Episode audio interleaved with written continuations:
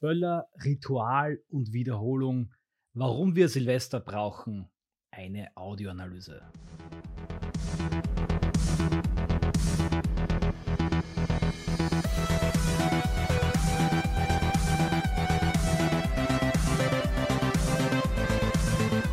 Servus Leute, liebe Grüße aus Österreich. Es ist der 1. Januar, der Neujahrstag. Ich hoffe, ihr seid alle gut in das neue Jahr 2024 gestartet. Ich habe es mit einem Eisbad gemacht. Traditionellerweise beginne ich das Jahr immer am 1.1. mit einem Eisbad in einem lokalen Fluss und habe auch einiges anderes erledigen können an diesem Tag. Und habe unter anderem auf Substack einen sehr interessanten Artikel von Pönsken gelesen, meinem Con-Aktivisten der IB und meinem Con-Theoretiker im Bereich der rechten Theoriebildung. Er sinnierte da über das Ritual und das entleerte sinnentleerte oberflächliche Ritual nach dem Ende des christlichen Dogmas in Europa, in Anlehnung an Konfuzius. Ich kann es nur empfehlen, jeder, der sich weiterbilden möchte und auch etwas Gutes tun möchte, diesem freien Theoretiker und Intellektuellen auf Substack zu folgen und ihn dort zu unterstützen. Link in der Beschreibung.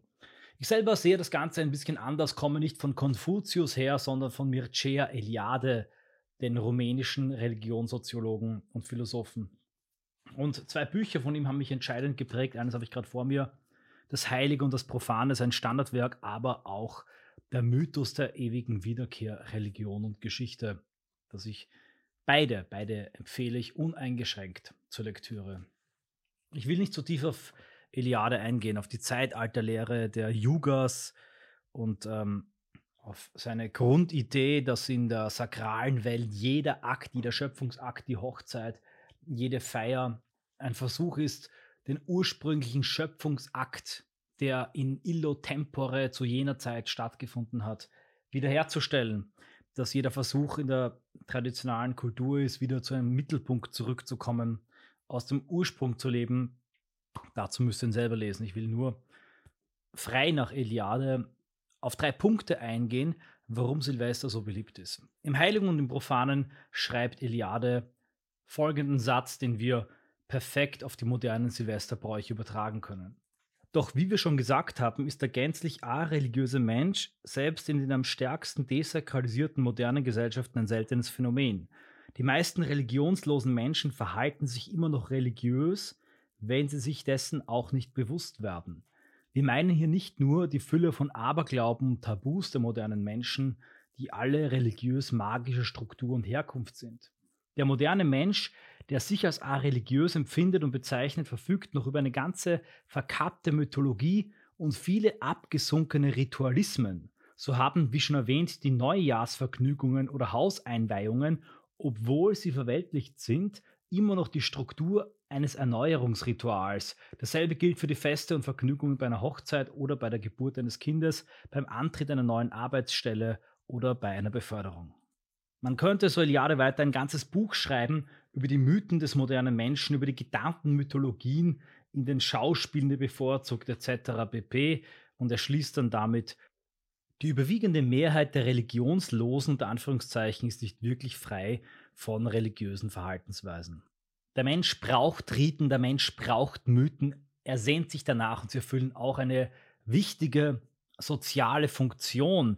Und Silvester als das größte und wichtigste Ritual, wie Pönsken richtig erkannt hat, das stärkste und das die gesamte Gesellschaft umfassende Fest hat eine ganz, ganz wichtige Funktion. Es ist überreligiös, weil es unseren Kalender im Beginn feiert. Ich habe mit einigen Leuten gesprochen, Moslems, die mir erzählt haben, als ich ihnen frohe Weihnachten gewünscht habe. Das waren nicht meine Freunde, sondern Kellner, Schaffner, freundlich, aber doch gesagt haben, dass sie kein Weihnachten feiern. Aber Silvester auf meine Nachfrage hin, das feiern sie. Und Silvester als das große areligiöse Fest, der Ritus, erfüllt meiner Meinung nach frei nach Eliade drei entscheidende Funktionen, die ich hier erläutern möchte. Erstens, es stiftet eine Einheit eine große Einheit, die früher tatsächlich in der europäischen christlichen Ökumene nur in den großen Feiertagen gefüllt wurde, die in vorchristlichen Zeiten, in heidnischen Zeiten ihrer Stadt erlebt wurde, als der Gott der Stadt gefeiert und in, ähm, in großen Prozessionen durch die Stadt getragen wurde und in tausenden anderen kleinen Ritualen subsidiär verzweigt bis hin zu den Penaten, den Hausgöttern, ebenfalls auch immer wieder hergestellt wurde, das gemeinsame soziale Erleben durch Rituale, an denen jeder teilgenommen hat und selbst wenn er sich ihnen entzogen hat, trotzdem in diesem Entzug in der Einsamkeit gespürt hat, dass sie stattfinden. Diese Einsamkeit erlebt heute jeder, wenn er bei Silvester zu Hause bleibt und da gibt es das Meme, äh, die Fenster ähm, zuzieht und die Vorhänge vorschiebt, wenn die Raketen in die Luft gejagt werden. Silvester und Weihnachten sind tragischerweise auch die Zeiten von vielen Selbstmorden und hohem Alkoholmissbrauch, weil die wahrhaft Einsamen ihre Einsamkeit an diesen Momenten noch stärker spüren. Warum? Weil die Feier so groß und so stark ist, sich so bemerkbar macht durch die Raketen, dass jeder mitkriegt, dass gefeiert wird. Jeder bekommt es mit. Es ist ein Tag, der eben nicht wie jeder andere ist, sondern ein Tag, an dem alle gemeinsam in einem Moment der zwar sinnentleerten, nicht in eine Religion eingebetteten, aber doch sichtbaren Ekstase gemeinsam das neue Jahr feiern. Einer der seltenen Akte, zusammen mit Neujahrsansprache und vielen anderen Dingen, wo in dieser gesamten Gesellschaft, ein Konglomerat an atomisierten Individuen, an Performern, an tausenden Einzelexistenzen, alle gemeinsam etwas tun und der Feiertag am Neujahrstag ist sicher auch der stärkste Feiertag im ganzen Jahr. Also die wenigsten Betriebe haben offen und die meisten Menschen über alle sozialen Klassen und mittlerweile dank des importierten ethnischen Vielvölkerstaates auch über ethnische Grenzen hinweg, haben einen Kater oder nüchtern sonst irgendwie ihre Exzesse aus. Also die erste Funktion, eine einende Funktion, in dem an einem Tag alle das Gleiche tun, jeder tausend Pläne, Lebensentwürfe und das Jahr fließt so vor sich hin, die Wochen fließen vor sich hin, aber hier, zack, gibt es einen Moment, den alle mitkriegen, an dem sich alle auf die eine oder andere Art und Weise beteiligen und sogar im Entzug, sogar wenn man arbeiten muss an diesem Tag, beteiligt man sich noch daran, weil man bedauert, dass man nicht mitfeiern kann oder sich freut, dass man mit diesem Trubel nichts zu tun hat. Man sieht ihn aber und genau daher kommt auch diese Feier. Man will allen zeigen, jetzt passiert etwas, man will es unmöglich machen, sich dieser gemeinschaftlichen Stunde zu entziehen. Der zweite Punkt ist auch eine gewisse Form der Triebabfuhr.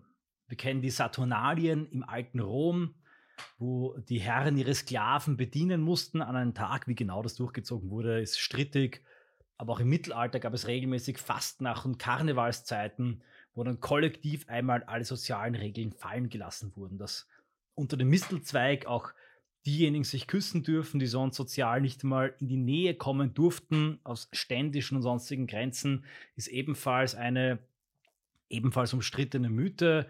Im Mittelalter gab es dann der Kanal Geschichtsfenster beschreibt das gut, eigene Narrenbischöfe, wo dann die Kinder auf einmal die Verwaltung übernommen haben oder die Narren und die Knechte, ein Tag, wo mal die Sau rausgelassen wird. Auf Weihnachtsfeiern, auf Silvesterfeiern findet das noch immer statt.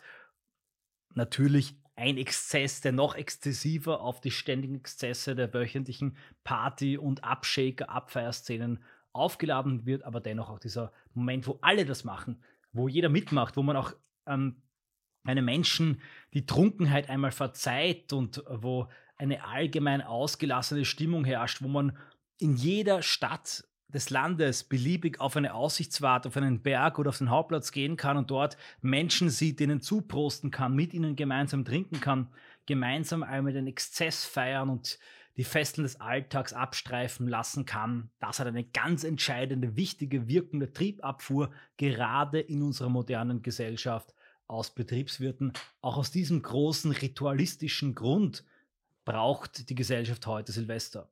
Und der dritte Grund schließlich ist ein tiefer gehender, metaphysischerer. Für den Menschen, so schreibt Eliade und so schreiben viele andere, ist die Idee der Zeit, der Vergänglichkeit und einer ewigen, linear weiterströmenden Zeit unerträglich. Es überfällt ihn der Horror, wenn er daran denkt. Die Zeit muss also auch umgebogen werden. Sie muss lokalisiert werden. Sie muss regelmäßig erneuert werden. Zwar geht uns heute das gesamte religiöse Konzept ab, in dem nach Eliade in sakralen und traditionalen Gesellschaften solche Feste eingebaut und eingefügt sind. Aber immer noch findet im neuen Jahr, auch in dieser atheistischen, hedonistischen, oberflächlichen Ritualistik von Silvester, wo das neue Jahr wie ein Marathonläufer eingezählt wird. 10, 9, 8, 7 und X, der da über die Ziellinie läuft. Auch hier findet eine Erneuerung der Zeit statt, weil es für uns unerträglich wäre, wenn die Zeit ein ewig ablaufendes Rad wäre vom äh, Tag 1 bis zum Tag 7520. Nein, es beginnt neu mit dem 1. Jänner 2024 und der Neubeginn wird gefeiert.